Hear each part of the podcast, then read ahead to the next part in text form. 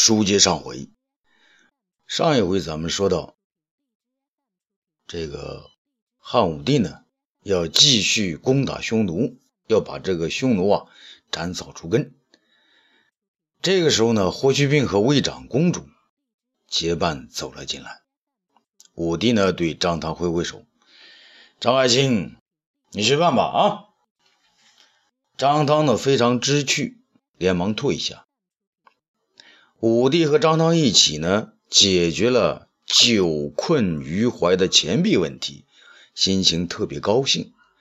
见女儿和霍去病和好了，心情更是愉快，问道：“呃，你们两个找朕何事啊？”霍去病说：“陛下，臣和公主想请陛下……啊，妈妈妈妈妈啊，去病啊！”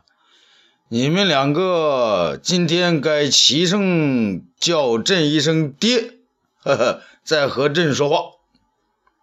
霍去病呢，看了看长公主，这魏长公主心想：那皇上这不是恩准了我们的婚事吗？他高兴的很呢，连忙催促霍去病：“快叫啊！”霍去病走到魏长公主一起呢，站齐了。同时叫一声“爹”，武帝高兴的大声答应：“哎哎哎哎，哈哈哈！启禀啊，说吧。”霍去病说：“陛下，臣与公主商量，呃，想请陛下将那罗敷……哦，你们要朕将那罗敷怎么样啊？陛下，臣和公主呢，想请您一道圣谕。”叫辛苦子去迎娶罗敷姑娘。武帝大笑，呵呵，原来是这样啊！啊，这样呵呵我女儿就放心喽。魏长公主啊，难为情地说：“爹。”武帝见他那个样子，心里更乐。好好啊，朕这就下旨。辛苦子呢？辛苦子大叫了起来。辛公子呢，从远远的殿外跑进来。皇上，臣辛公子听令。武帝说：“辛公子啊，咦，你小子好福气啊！公主和霍去病替你请求，让朕下旨，要你去迎娶罗敷。”那辛公子听了这这个话，嘴大大的咧开，他高兴的躺在了地上。武帝啊，大笑，哈哈哈哈哈！朕还没见过人可以高兴成这样的啊！新姑子呢，爬起来，边跪边谢：“啊，臣新姑子谢谢陛下，谢谢公主，谢谢大司马。”武帝又说：“回去告诉你爹啊，说朕把把这个天下最美的女子嫁给了你。别看只让她上朝是知己，朕的心里呢，总是想着她呢。”新姑子说：“是，臣新姑子一定转达陛下的圣意。”武帝呢，把目光转向霍去病和公主。去病啊，呃，你们两个什么时候想完婚呢？魏长公主没想到父皇比她还急，便叫道：“爹。”霍去病呢，却还是坚持他的理念。皇上，臣以为臣的天职首先是陛下的天下大同之伟业。匈奴还在，陛下不安，臣更不安。匈奴未灭。何以家为？武帝感慨地说道：“祛病啊，你真是太理解朕的心思了。”霍去病说：“陛下，臣想请兵将匈奴彻底荡平，然后再与公主永结百年之好，生死不离。”武帝走过来，将霍去病的头抱在胸前：“好啊，去病，你真是朕的千里马。”朕的儿，朕已经为你准备了足够的钱粮。这次朕要卫青大将军和你一同出兵，把匈奴彻底荡平。正在长安给你准备好婚嫁盛宴，和公主一起迎接你的归来。霍去病挣脱武帝的怀抱，跪在地上，抱着武帝的双脚：“臣谢陛下。”魏长公主看着他们两个呀，眼中流出了泪水。东方朔呢刚刚从朝中回来，急呀呢便前来拜访。两位老朋友啊，两心相通，所以呢走动的呢也就不多。平时让孩子或者家人捎个信儿来，互报平安就足够了。他们自己认为啊，君子之交淡如水，心里有对方就是最好的朋友了。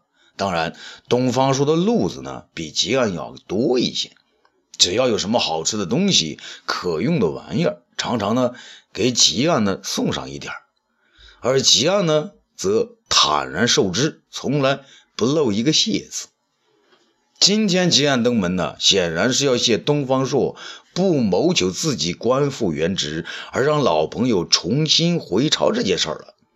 见到吉安呢，东方朔便有说不出的高兴。可是，一想到吉安来谢自己，又觉得很不舒服。吉大人，你从来不谢别人，连卫青当了大将军，你不仅不致贺，还会给他点颜色看看。今天何必来谢我这个直戟郎呢？吉安乐了。东方朔呀，东方朔，你要还是在二品官上解救吉安，吉安绝不会前来致谢。可你自己沦为个直戟郎，还要想方设法让我官复原职，老夫不屑，心中不忍的。东方朔可不这么认为。哎，吉大人，那只要能在皇上身边有机会匡正他的行为，给你个直戟郎，那你也干呢？吉安呢，点头称是。嗯，这话倒不假。你以为老夫今天登门拜谢，除了致谢，那没有他事？东方朔想了想，说：“哦，犬子今日蒙皇上赐婚，要迎娶采桑女罗敷，大人莫非先来致贺？”贱呢，不和他啰嗦。好一个东方朔，你还蒙在鼓里呀！这东方朔惊奇了，大人究竟出了什么事？吉安一语呢，点破来由。哎呀，最近张汤主持制造新币，一个白金币就是三千，一块白鹿皮价值四十万，满街飞的都是钱，物价飞涨，民不聊生啊！东方朔心想：嘿嘿，我还以为什么事儿呢？不就是改革币制吗？吉大人，你以为币制改了不好？可我倒是觉得过去的币制呢太乱了。这改一改呢，说不定有些好处啊。那这回是吉安惊讶了，好处？八成你的两车书中也说了改币的好处了吧？你到大街上去看一看吧。旧币没有废除，新币满处都是。过去私铸钱的要炼铜烧火，还很辛苦。如今他们专造百钱以上的大币，轻松的很呢。这个张汤先是卖官鬻爵。又是算民告民，再来一次货币贬值，依我看，他不罢啊，把这个老百姓给榨干了，不把我大汉给搞完了，他就不会安生。东方朔说：“这也是皇上的旨意啊。”吉安呢直言不讳：“皇上愈来愈好大喜功，他不仅要灭匈奴，还要除南越、收夜郎、归鲜卑、打肃慎。”近来，他在上林苑修了昆明池，说是为了熟悉滇国大理的水战。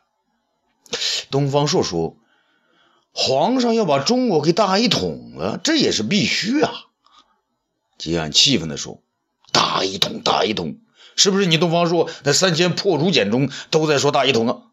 那大汉一统了，要民富国强才行啊！如果搞得民穷国衰，那统了也会出乱子，有什么好处？”东方朔见他的火气这么大，也有点不解。吉大人，你在家中待的太久了，憋的气儿也太多了，怎么把我当出气筒啊？你就是对着我嚷嚷，把气儿都灌到我东方朔肚子里，成了一个吹了气的死猪，又有什么用？吉安却让矛头呢直接对他而来。那东方朔，东方朔，自从那次你吃了三个大药丸以后，你就没有从前那么理直气壮了。你要我吉安出来跟皇上对着干，可你为什么不跟皇上顶？为什么不设法灭了张汤的奸贼？东方朔呢，心里也火了。原来你不是来谢我的，而是来骂我的。我自己家中衣食不济，却先呃设法让你出来，而你反过来却说我是要你吉安出来跟皇上对着干，自己躲避在后。那吉安呢，吉安呢，你对别人不近人情，可对我不能这样啊！想到这儿呢，东方朔呢对吉安也没好气儿，他大叫道：“别嚷嚷了，吉安，我看你有病！皇上已经不是从前的皇上了，你知道吗？我们再硬着顶呢，可能就会丧命的。”吉安冷笑起来：“呵呵，我的大仙人，原来你也怕丧命啊？吉安不怕。吉安既然上了朝，不仅帽带子是活的，脑袋也从来都是别在腰里头的。”听了这话呢，东方朔大笑起来：“哈哈哈哈！吉大人，你以为你把脑袋丢了，就对得起大汉江山，就对得起老百姓了？”你错了，别以为自古以来只有奸臣才造就昏君，其实那些犯言直谏的人也是昏君的缔造者。吉安大吃一惊啊！啊，你说什么？我这种犯言直谏的人也会造就昏君吗？东方朔坚定地说：“一点都没错。你有本事，为什么不让君主跟着你的主意走？”一个整天直着脖子叫、硬说君主不是东西的人，他自己就不是东西。君主本来可能还是个东西，至少能造就成个东西。可他遇到了一个和他一样直通通、不拐弯、不是东西的人，他就会索性彻底变成了不是东西的东西。夏桀不是如此吗？商周不是如此吗？比干那波人指着嗓子对着君主嚎吼叫，却不料到头来自己的心肝被弯曲了。他们以为自己尽到责任了，他们的名节完成了，世界上再有什么恶事与他们无关了，他们的死是值得的。可是他们没有想到，还有千千万万个生命也随着他们去了。这世界上再出现罪恶的事情，不会再有人来阻止了，昏君就永远是昏下去了。说到这儿呢，东方朔心情的颇为激动，他放慢了语速，比刚才平静了一点。其他人呐。你我好不容易遇到一个明主，一个既大有作为，又能听得进不同声音的圣君，干嘛要把他逼得发了疯、着了狂啊？要是你在那个位置上，有人这样逼你，你会比他还狂呢。吉安被他这一席振聋发聩的话呢，说的有点泄气，他低下声音来：“那你说怎么办呢？”东方朔呢，也压低了嗓门。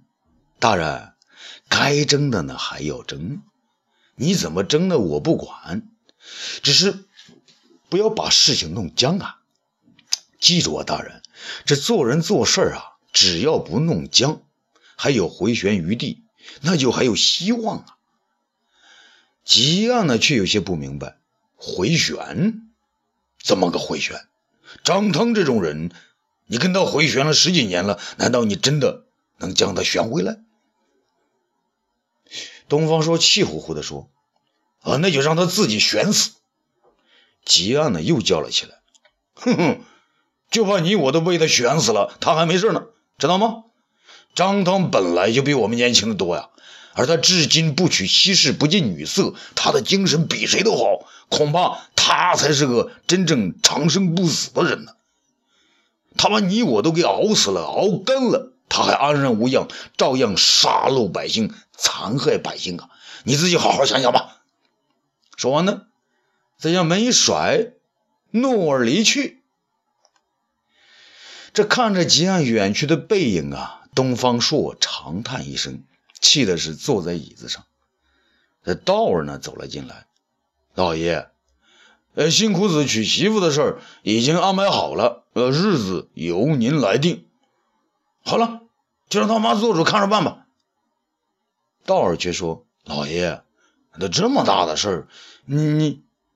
东方说呢，不搭话茬，却安排起别的事来。道啊，辛苦你到临淄走一趟，呃，让我去看看蒲留子，接他回来。你还记得我们弄去的那两只白鹿吗？道尔呢，瞪大了眼睛，啊，知道啊，如今。可能有有几百只了，你去告诉他，这些白鹿呢还关在院子里养，千万不要让别人知道。你去捡大的呢，杀上两百只，然后把鹿皮用快车运到长安。道儿这回瞪着眼呢，不是惊奇，而是着急了。老爷，杀那些白鹿多可惜啊！呃，蒲留子不会干的吧？东方朔来不及细说那么多，你告诉他呀，不杀白鹿就会有几百、几千、几万人要死掉。杀鹿呢是要救人。道儿这才觉得事情严重，马上点头应承：“是啊，我这就动身。慢着啊，明天再走不迟。先去把这个桑弘羊给我找来。”啊，是。又是一个武帝宣布临朝的日子。东方朔在未央宫大殿执戟。今天呢，东方朔站的呢离大门很近，距皇上呢稍远。反正那些执戟郎啊，没有把他当做这个同类看的。大家都知道，皇上是和东方朔赌气呢，说不定什么时候东方朔还要当他的二品大员。所以大家平时看他的眼色行事，只要不得罪皇上就行。这武帝还未临朝，大臣们一个一个的鱼贯而入。东方朔这个手指长戟呢，一个一个的看着他们。果然，吉安呢穿着朝服来了。东方朔高兴的把戟呢往身边的士兵怀里一塞，自己呢迎了上来。没料到武帝啊，从后边的门中啊已经出来了。杨得意正要叫喊，却被武帝止住。武帝挥挥手，让众人呢。都不要吭声，他要看看，呃，这个东方朔和吉安之间呢有什么交易。吉安呢还在生东方朔的气呢，便没好气的说：“东方朔，你不识己要做什么？”东方朔笑了：“吉大人，嘿，那天你不是责问我为什么还沦为呃个执戟郎吗？”吉安呢不想多言：“啊，是啊。”你爱吃戟 就指呗。东方朔呢，却缠住他不放。吉大人，这些天呢，我琢磨着为什么要当这个执戟郎的事儿呢，就写了一篇文章，呃，想请大人过目。说完呢，从怀中掏出一卷竹简，递给吉安。吉安只好拿过文章。嗯，好，吉安回去好好拜读。东方朔说：“吉大人，您客气。”说完呢，便回到执戟郎的行列，拿回自己的戟。这时呢，他用眼睛的余光往里看，才发现武帝已经到了自己的位子上。武帝向众人看去，只见吉安在李蔡的背后呢，在看竹简。武帝竟从皇帝的宝座上走下来，走到李蔡面前，双目呢直盯着吉安。吉安却全然不知，他做梦也没料到，此刻众目睽睽全在自己身上。吉安见啊，武帝见吉安全然被东方朔的文章所吸引，就问道：“吉安卿，朕让你官复原职后，你还没说一句话呢，怎么，你准备好奏折了？”吉安这才惊恐地抬起了头，他跨前一步出列。躬身而答：“啊，回皇上，这不是臣的奏折，这是东方朔给臣的一篇文章。”武帝故作惊奇：“哦，东方朔，你当了执戟郎，还在写文章啊？也不让朕先看看。”东方朔原地不动，啊，哈了哈腰：“皇上，哎，这些都是狗屁文章，我怕你看了要把鼻子都堵上。”武帝笑了，呵呵，朕就想看你的狗屁文章啊！吉安，念给朕听听。呃，他写了什么？难道又是一篇《离骚》吗？吉安说：“皇上，呃，东方朔写的是《达克难》。”武帝更为惊奇，《达克难》。结案解释道：“是的，皇上，他是这样写的：有个客人呢，为难他。”人人都说你东方朔智能海内无双，尽忠以示皇上。可旷日持久，官不过侍郎，位不过执戟，这是什么原因呢？武帝眉梢向上挑了一挑，嗯，他文章上说什么？吉安展开书简，陛下，您听啊，他是这么说的。他正经的念道：“今则不然，圣帝留德，天下震慑，诸侯宾服，尊天之道，顺地之理，物无不得其所。故虽之则安，动之则苦，尊之则为将，卑之则为虏。”抗之，则在青云之上；抑之，则在深泉之下。用之，则为虎；不用，则为鼠。吉安念的是抑扬顿挫，武帝也听得真真切切。这文章既无贬义皇上的话语，也没有什么自怨自艾。文章在称赞武帝统一天下、扩大疆土之功时，在用人上说他尊之则为将，卑之则为虏，抗之则在青云之上，抑之则在深泉之下，用之则为虎，不用则为鼠。武帝心想：这张汤在这个治蜀恶人的纪律情况下，我把他当做鼠来用。是有些过分了，可是人在较着劲的时候，谁也不能先认输啊！想到这儿呢，他又哈哈大笑，哈哈哈哈哈！好一篇大柯南，写得好，东方爱卿，朕知道啊，你是一只虎，可朕现在让你做了老鼠，那你为什么就甘愿当只鼠，不求求朕呢？东方朔说：“皇上。”臣说：“用之则为虎，不用则为鼠。”那下面还有一句没写啊？哦，那下面一句是什么？武帝啊，希望他求情：“用之则为虎，不用则为鼠。”那下面一句是：“臣却不在乎。”众人。互相对视，心中都在想：这个东方朔，皇上给你台阶了，你还不下来？武帝听他这么说呢，满脸的泛出苦笑。好，好，呃，既然你不在乎，朕就更不在乎啊！说完呢，他走回皇座，向众人环视。台下鸦雀无声。啊，欲知后事如何，咱们下次接着说。